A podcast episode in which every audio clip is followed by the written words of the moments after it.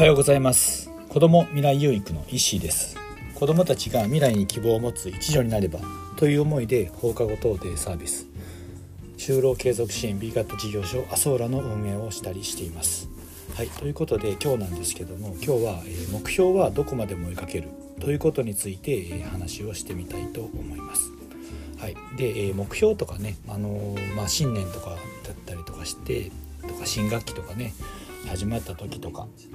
まあ目標をね立てたりとか、ね、何が何か始める時に、まあ、ある程度ね目標を立てたりとか、えー、すると思うんですけども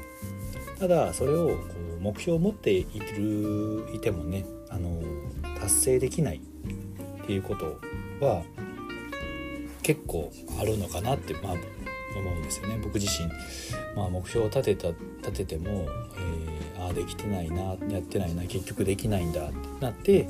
またそれで目標達成できない自分っていうのに、え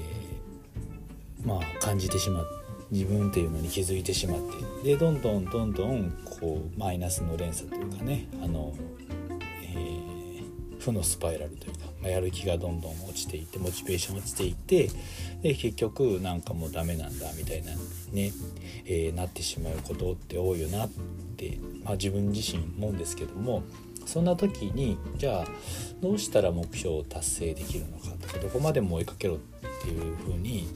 えー、追いかけれるのかなっていうことを考えてみるとですねやっぱりこうとことんその目標を、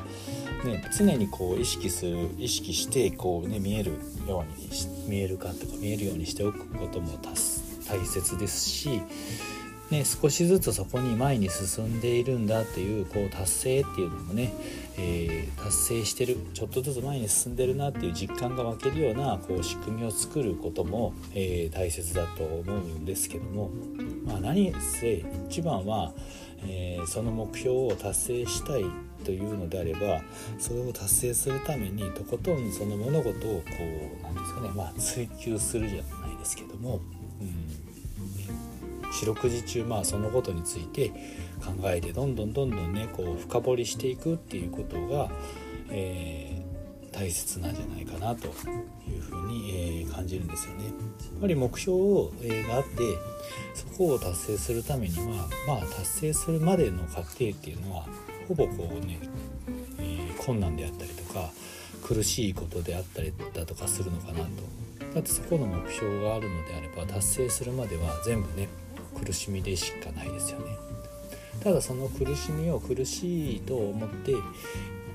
ずるからこうなかなかそこから逃げてしまったりだとか、えー、やる気が起きなかったりだとかするのかなと。なのでその目標を達成するために、えー、どうしたらこうね達成できるのかなとか、まあ、その過程も苦しみをすら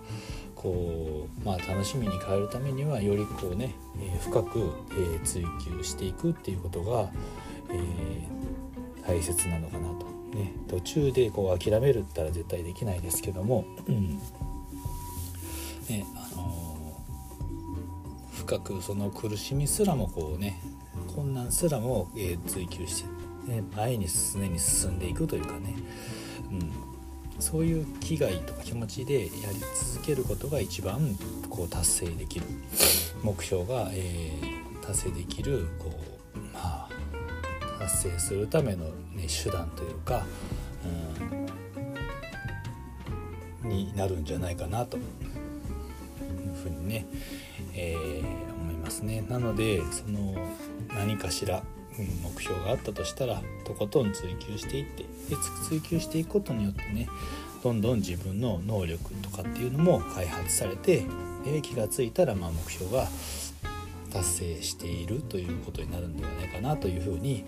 えー、感じます。はい、ということで、えー、今日はですね目標はどこまでも追いかけろ。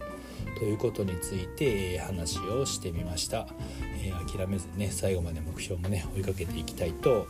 えております。はい。ということで今日はこれで終わりにしたいと思います。最後まで聞いていただきありがとうございます。では今日も未来有益な一日を。